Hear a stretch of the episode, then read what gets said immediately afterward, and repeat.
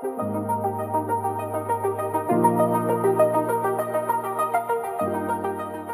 的论点就是这样，我意思是说，我就喜欢跟你纠缠不清啊。哦，你是喜欢纠缠不清的人。你先坐下吧，你先坐下吧。我需要就是你们坐好，然后我想要抓一下画面。就在我们一边讨论说公平评分价格这件事情的时候，有个人拿着相机在旁边一直在偷拍。哦，而且我刚刚那天还遇到一个有趣的事情，是我们在一个蛋糕店吃蛋糕，就甜点店，然后有一群人来，他们就是要来买蛋糕，要结账。有人很明显就是想要送礼给其他两个人，所以还一直不让另外两个人付钱。他们就呈现一种就是我我很像在那个摊位前面在进行一个太极对决的感觉，是一直把对方付钱的手拨掉。嘿，不用了，嘿，你不准付，我付。然后有一个人超霸道，你知道他怎样吗？他说这餐我付，另外一个人就说好，不然等下我们去下一个餐厅的时候，那一餐我付。我想说，嗯，这不失为一个良策。结果你知道他回什么？不行，那餐我要付我自己的。就是坚持一种我你的钱我付，我的钱还是我付，超霸道哎！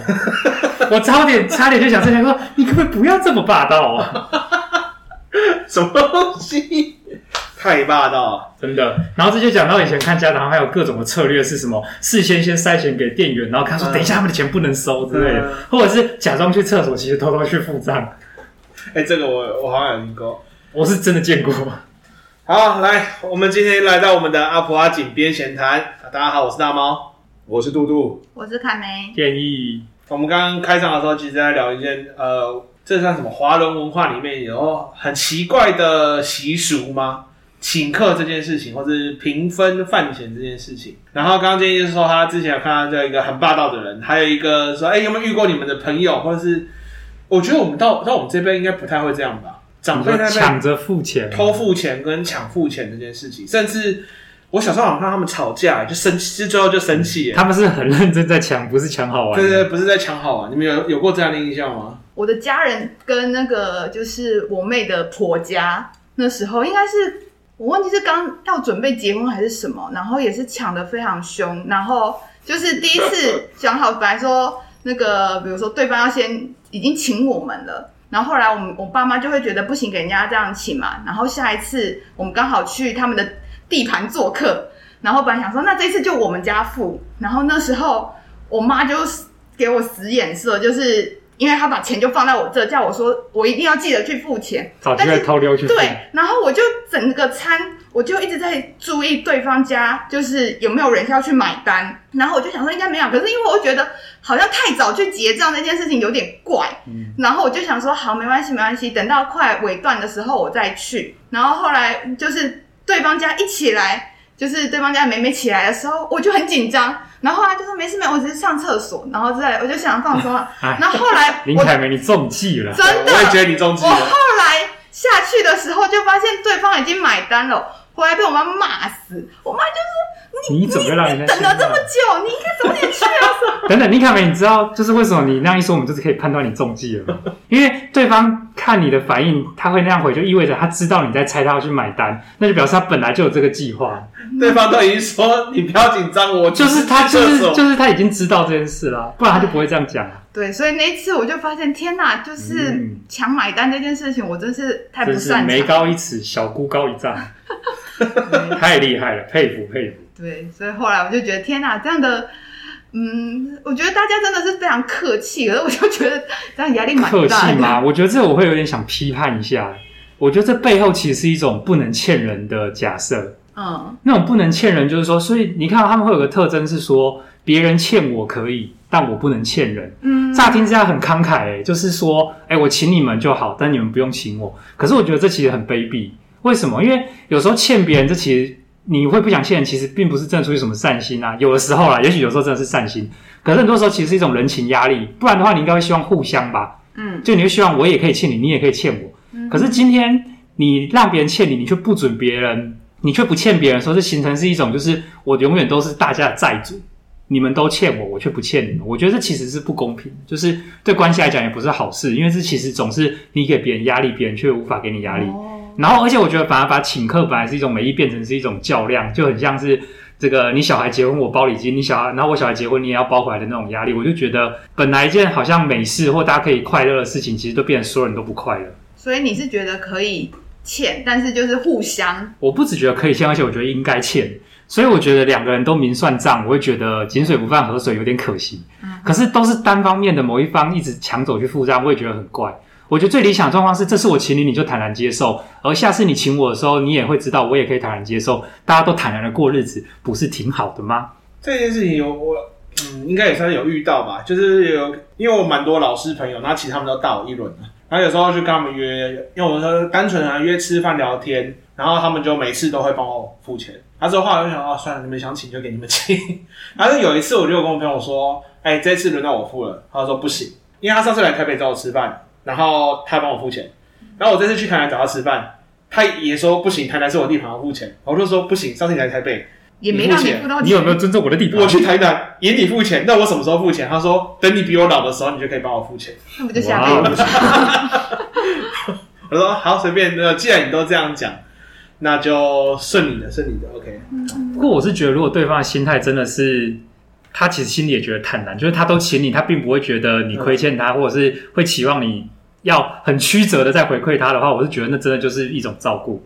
对啊，因为有个前提就是我们差了十几岁啊。嗯因为我觉得有一种会让人事后会觉得困扰的是，他抢走你付钱的机会，然后要请你。嗯、可是如果你没有有所表示或回馈的时候，他其实就记恨在心里。你不觉得这种这种超反吗？其实这这种人有时候会有，然后就会觉得说，哦，我打包都感谢啊，这呃要不要请你帮忙的时候就唧唧歪歪那种感觉，因为感觉好像就是平常就请你，然后感觉在培养人情还是什么，就是要等你有一天去还还这份债，那我就会觉得压力很大，不太舒服了。我觉得对我这种在这方面比较喜欢直来直往的人来讲，真的会很累，就会觉得说这关系这样经营下去，好像花了很多心力在记得这件事情，就是好像大家心里都有个小账本一样。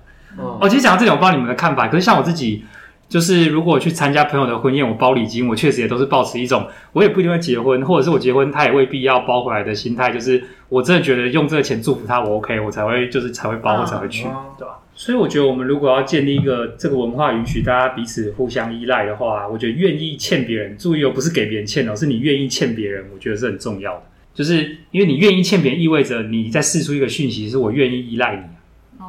哦。但是我们的社会好像太主张，就是说不可以不能欠别人。所以我觉得有时候你很想帮忙别人，或是你想照顾你的朋友，你你还没机会，因为你的朋友根本不给你照顾，就算他们不好了，也许他也不给你照顾。我觉得那真的是一件有点遗憾的事情，就是。你能够照顾别人的人也没从照顾起，然后你需要照顾的人，你也不知道其实别人可以协助你。所以我觉得愿意欠别人，其实应该有四处的讯息，是我跟你相处是有安全感的。对啊，所以我才愿意欠你。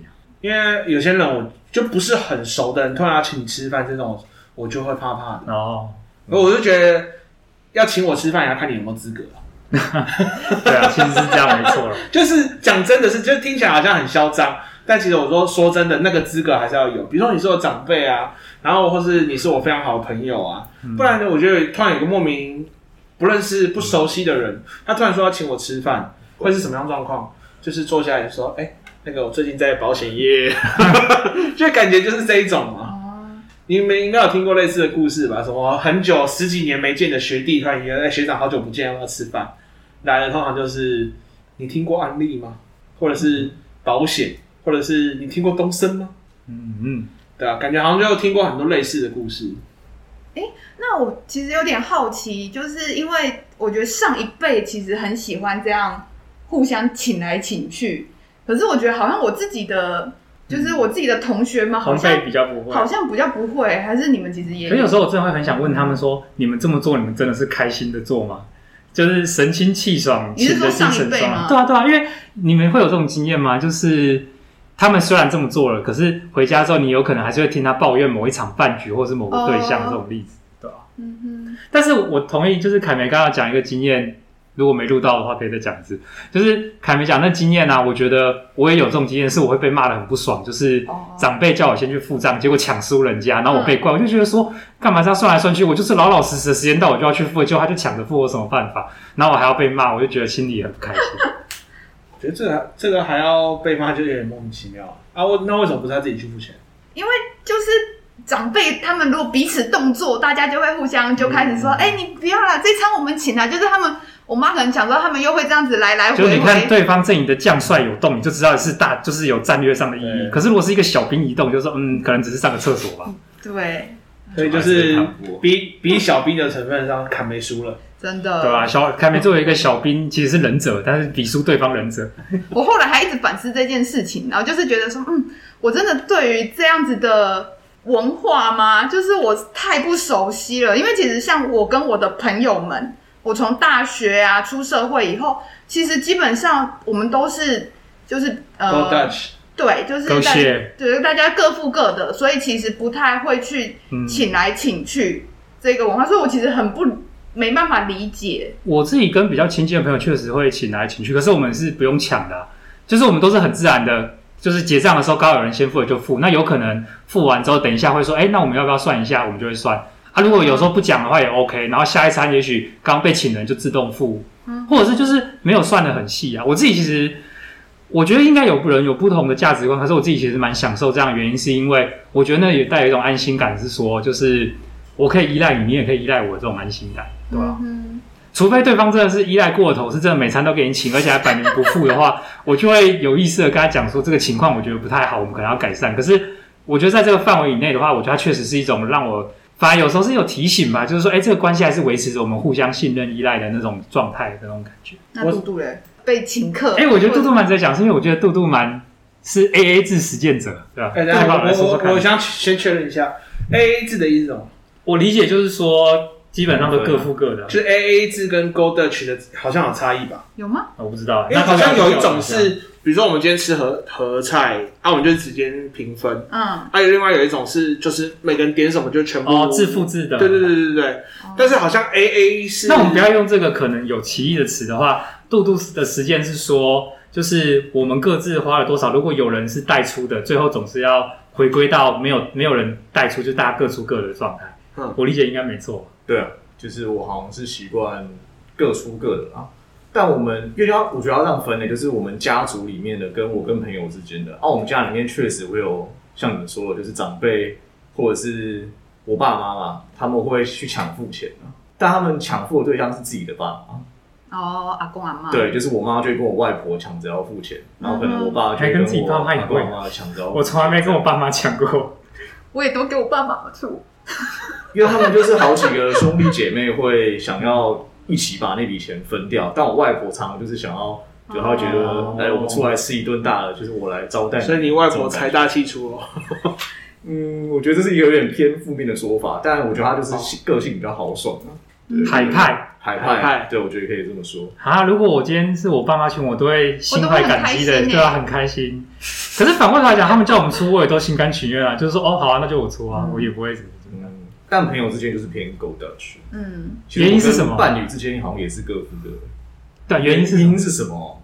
好像也没有去细想过，哎，就只是觉得这样做好像最公平而已吧。我也是这样觉得，因为我其实我跟朋友也都是，嗯，我我也几乎都是 Go Dutch。应该说会请客的场合，通常是很很少可以聚聚在一起的朋友，嗯、然后就难得一次我们一起出去吃饭，那我们才说哦，那就请客。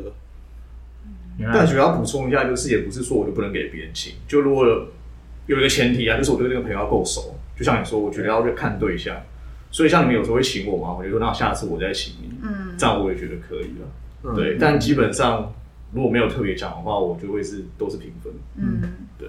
我跟杜杜有用那个线上的那种银行户头，有没有？我们很常就是，例如说买个小点心，然后我们就会互相汇款，所以我们常常就是五块十块汇来汇去，算很清楚。所以我蛮有印象，因为如果是我平常的习惯，我可能就会想说这钱我就忽略它。但是因为度度会记得，所以我就也跟着会记得。我觉得这样蛮好的，而且我我现在我反而有另外一种，其实我也有点受不了的，就是。呃，像有那种是点必胜客或者是什么炸鸡桶那种聚餐形式的，他可能就五六个人，然后就去核点那些东西，嗯，然后就里面就有些人他就是会精算到，你如果吃几片披萨，你炸鸡就只能吃几块，这个哦，这这这个就太那个我就会觉得，或者是说你拿的腿排而不是鸡翅，你等下要多付十块，哎，对，就是就是会那种会有点烦，真的，那种就是。觉得好烦啊！我就跟他讲说：“你别那边，你那边算半天没屁用。我跟你讲，最后只会剩，你根本就吃不完。然后你那边精算，如果有人愿意吃多，就让他去吃，好不好？等下就是每一次只要聚餐都会算得很精准。感觉这算太细，也不是说付不出那个钱，而是有一种被扫兴的感觉。对，这让我想起来有一个经验是，就是我发现这是我我跟我老公很不一样的就是习惯，就是我记得以前就是朋友们聚餐嘛，然后大家就是习惯让各付各的，然后是来我们家。然后可能有的时候是大家买，或者有时候是我们准备。然后我的习惯就是，我就会平均，就是哎，我们几个人来吃，那我们就把它平均，没有分成十份，嗯、然后大家除以人数。对，然后但是我我老公那时候就会说，就我们出就好啦。然后其实来者是客，对对对，然后也会让我有一点点，就是后来我是顺着他，就说哦好，那大家来。可是我觉得以我的个性以及想法，我都会比较倾向是，我们就平均分的原因。其实我是觉得大家来我们家，我会觉得如果没有平均分，我觉得反而大家会很不好意思。有可能。然后就会变成说，大家可能还要多带伴手礼或干，因为我觉得有一个文化就是去人家家要记得带伴手礼。空手的话，好像是去白吃白喝。对。然后我记得，因为我的朋友们通常就会觉得，就是像阿婆阿的元老们，嗯、其实大家比较没有这样子说要特别去礼尚往来或干嘛，嗯、所以我就会很习惯是，哎，大家就把它就是 share 掉就好了。我觉得这样有两种，其实是公都是公平的计算模式，一种是他们那一辈，就是我们上一代他们这种潜规则计算模式，例如说你请我吃饭，但我带伴手礼，嗯，然后另外一种就像你这种公平是说，哎，我们都不用请或者是欠谁，但是就是我们就一起 share 一起分。所以我觉得好像也不能说哪一个不公平，只是有一个是你要读懂更多的默契跟潜规则，嗯、有一个就是台面上说怎样就是怎样那种感觉。你刚刚提到你老公，然后我想到一件事，那你们之前交往的时候，比如说他会坚持要帮你付钱之类的吗？约会的时候，约会的时候，嗯、我记得那时候通常就是，我觉得没有好像特别去讨论这件事情，但通常就会是他去结账，然后我自己心里就会除以二，然后我就会把。就是我觉得我的那一份就会给他，然后他有时候会说哦不用啦，然后有时候他就可能就哎要拿两百就好，或是拿多少这样，嗯、大概是这样子的默契。所以我觉得听起来不管哪一种模式是参与的所有人，大家都心甘情愿，没有心中偷留某种怨恨的话，我觉得其实哪个模式都可以。嗯，只是我觉得有时候这种事情。我就常常会有人说讲钱伤感情嘛，可是我觉得有些这种事情如果没有明讲清楚，好像有时候确实会在心里有点小本本，就是嗯，他怎么好像没有请我或什么的。哦、上次我帮他出了一顿，这一顿还不自动一点，因为其实我自己会 有时候你们请我，然后我可能就会记得说，哎、欸，其实大家有对我好，然后我就会心里就会想着说，哎、欸，那之后可能有机会买什么东西，就是再分给大家吃。那这如果是计价或计量就太累，我觉得这只要记这个人是会对我好的人就好了。我通常都是这样记。突然不知道讲什么，差，反正再剪掉就好。反正这段可以剪掉。还是你们要聊？之前不是是 D 卡还是哪里？他们就很热衷在讨论说，情侣之间到底是要 AA、哦、还是男生应该要主动？因为这个其实有蛮，这个应该说自古至今不止 D 卡都一直都会听到啊，就是有人说男生应该男生应该付钱，然后里面论点是什么？女生已经付出她的精力去买什么？什么打扮啊，化妆品啊，保养啊，跟你出来出去是要让你觉得你有真的等等。可是这些事情就是男生女生互换立场也是可以做一样的事啊。对啊，没错。或者是那就是男同伴侣或女同伴侣呢？或者说你女生出去就让男生有没有？那边那时候还没有谈到女同跟男同这件事情。这些人感觉活在不是因为因为以性别论的话，就没有办法谈女同跟男同这件事，因为他们说男生应该要付钱，所以男同或女同就因为都是男生，或都是女生没有男生。那我的看法是，这些标准他们拿来要求自己，他们开心就好；拿来要求别人的话，就要讲清楚他们有什么依据是拿来这样要求别人啊。因为你想要活在一个性别的框架，也不带别人想要。那你自己活得高兴，你不要让别人活得不高兴。因为有时候我会觉得对这些蛮反感的、啊，就是说你一边说哦什么男女平等，然后这时候就突然就就又又开始男生跟女生起来，就是用这样性别再去分类这些东西。我觉得好像通常男女平等，通常这两句话好像不会出自同一个人的口中。我跟你讲会，就是只要牵涉到他的利益，就会有，就他可能就会跳出来说男女平等。然后，要不然就说、嗯嗯、哦，你们男生没担当，这是你们你们应该要付这个钱啊，或什么的。因为这类的人我都遇过。真的哦，我有点吃惊呢。竟然认为就是女生有装扮这一些，就代表她已经付出了。就是我看有一篇文章论，其实网络上真的就很有趣啊，就是什么妖魔鬼怪都有。就是那去上面是下面会一堆人说，哎，奇闻共赏，就是来朝圣。哦、就是他有写一篇很长，哦、所以长到我可以确定他不是反串。也尝到我很发现他是很真心的这么认为的时候，嗯、然后我就想说，哇，原来真的有人会这样想。但我觉得那就是他的成长背景养成的文化观念。我觉得是有机会遇到这样的人说，是可以去彼此认识跟沟通的吧。那同样，我有个学弟啊，他之前就问他说：“你的择偶条件？”他说：“就是女生就是要漂亮就好，而且她最好什么都不会，她就是要花瓶。她我就养这个女生，他就他这样讲，他反而会都就是太有想法，或者他会东西太多，他反而觉得不好。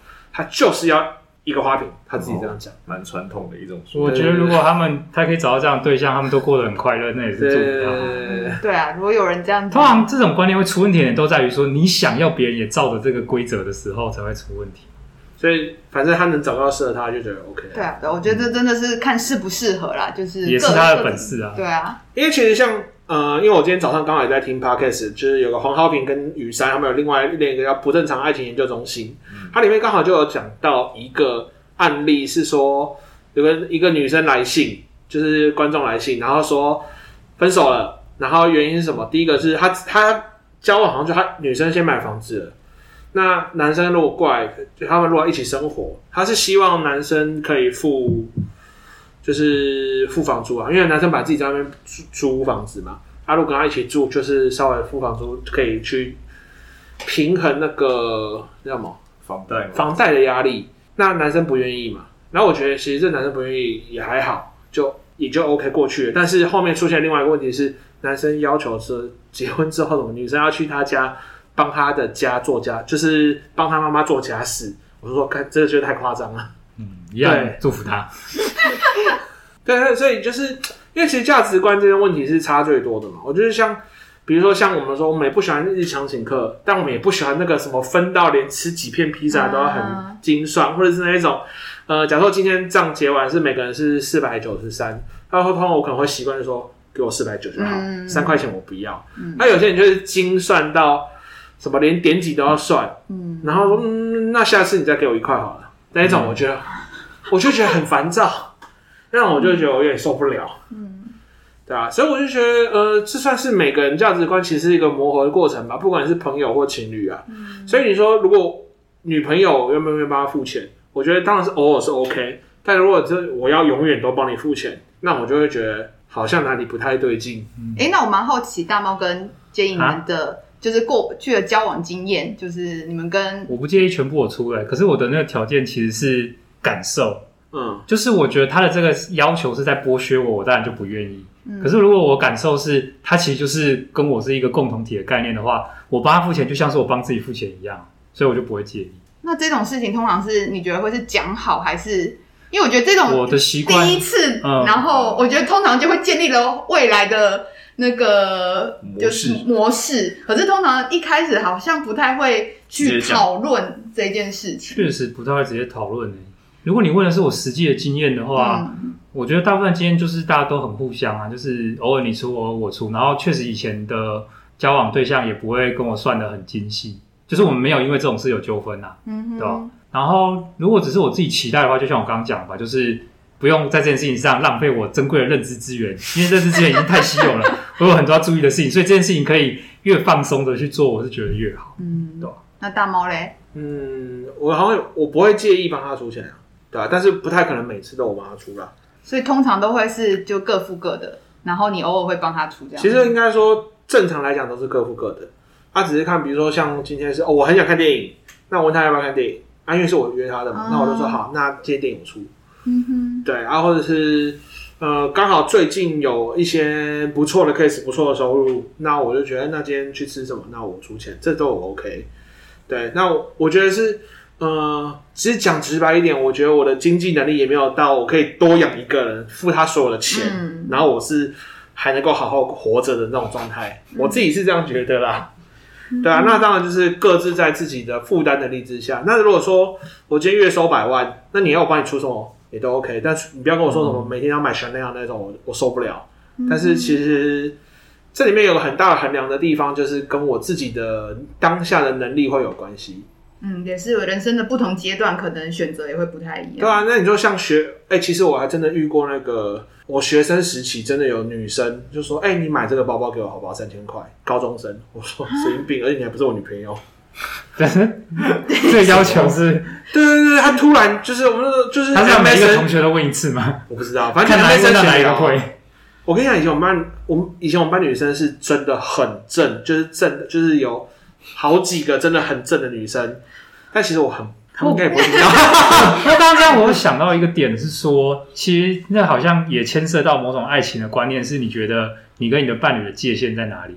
因为像我是属于那种喜欢有部分你中有我，我中有你的，我就会觉得混在一起蛮好。可是我也可以理解，甚至我觉得如果我交往对象是这样，我也接受，是说。可能有时候会有一个清楚的界限，就是我就是不喜欢钱混在一起，我喜欢享受经济上的独立。可是我们还是彼此扶持的关系，我觉得那也很好，只是我不习惯而已。嗯哼，因为其实我也蛮好奇的，就是呃，比如说你们会期待婚后，就是如果是结婚以后的话，你会跟你的伴侣怎么样去分这个钱？因为我爸妈给我的观念就会是说，女生就是要管男生的钱。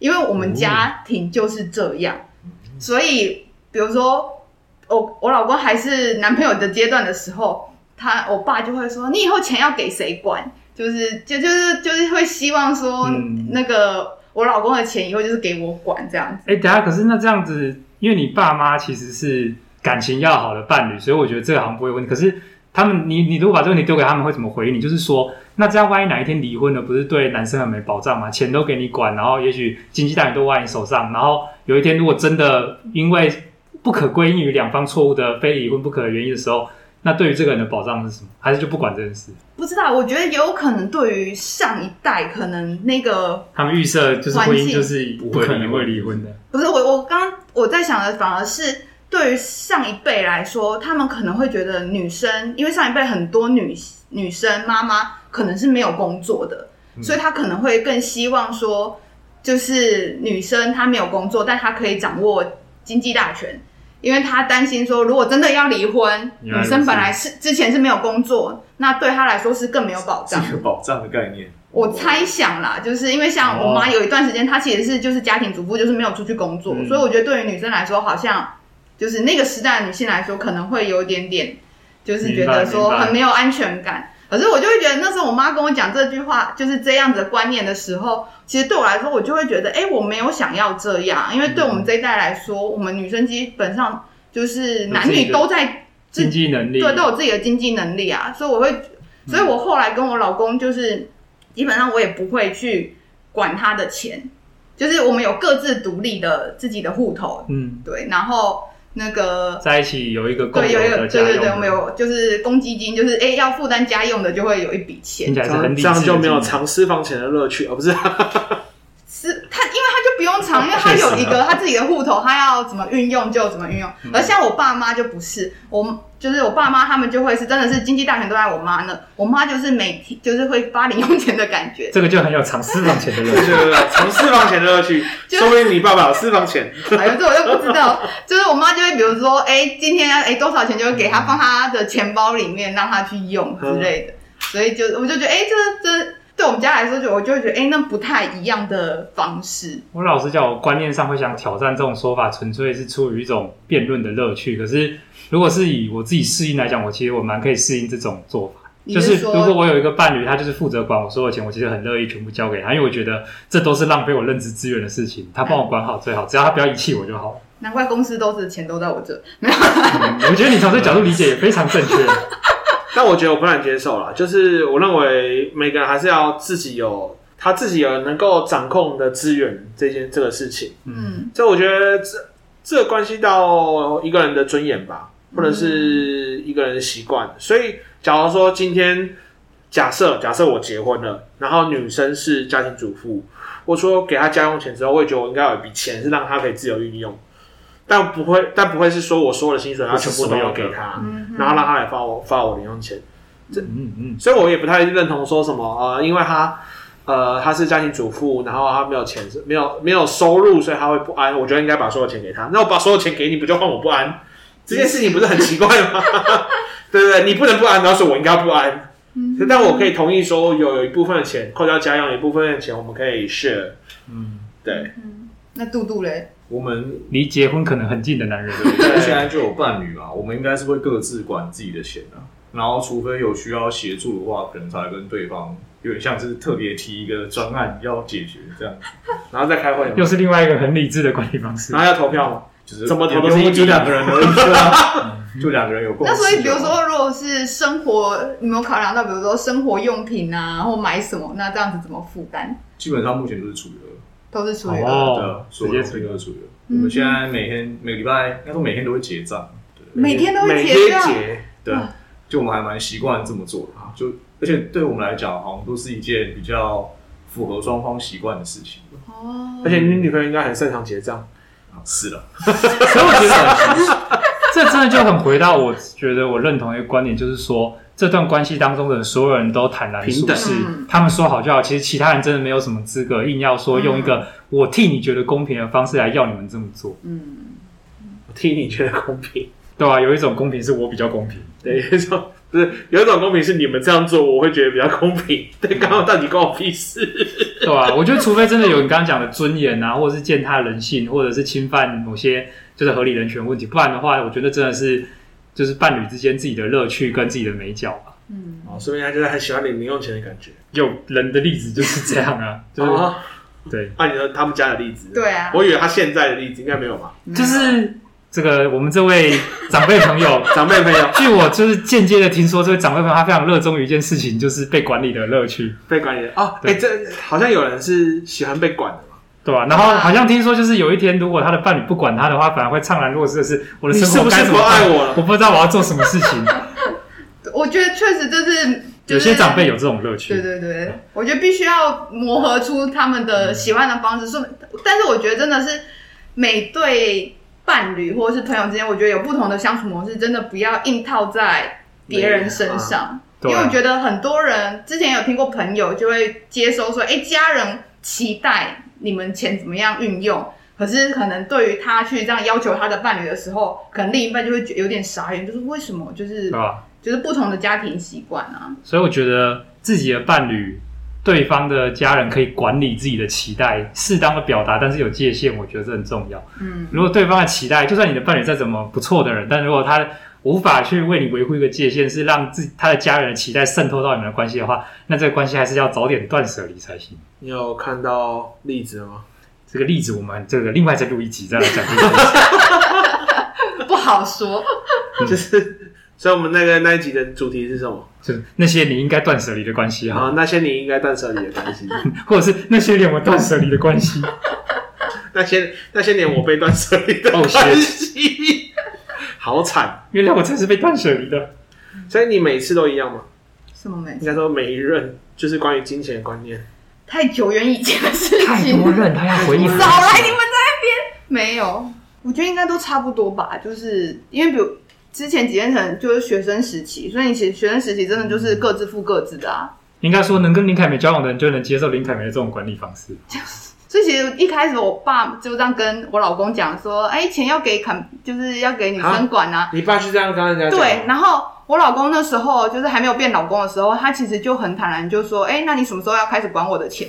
然后我也有点，所以他是可以接受的。他其实是可以接受，可是反而是我会觉得这样好奇怪，就是。我觉得人应该保有自主性，就是我觉得他在跟你调情，然后你什么时候管我的钱呢、啊？意思就是说你什么时候嫁给我啊？这所以就跟日本人说我想要每天都喝到你的味噌汤是一样的意思。对啊，或是今天月亮很美，哦、一个就是今天月色很美，生活小情调的调情。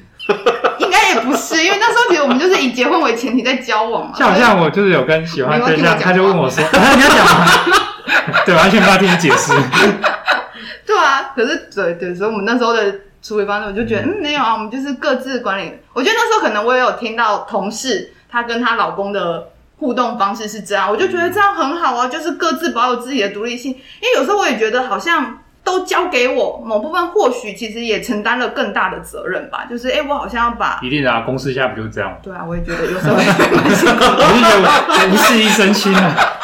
对啊，只要说哎、欸，现在公司怎样，我就要提出报表之类的，对吗？或者是什么钱的事情吗？找凯美，不用找我，再见，挂电话。对，所以其实确实，我觉得管理钱这件事情，我觉得他真的喜欢的人喜欢呐、啊，嗯，不喜欢的人不喜欢。有的人喜欢，有的人不喜欢，跟哈味一样。没错，钱有也有一种哈味。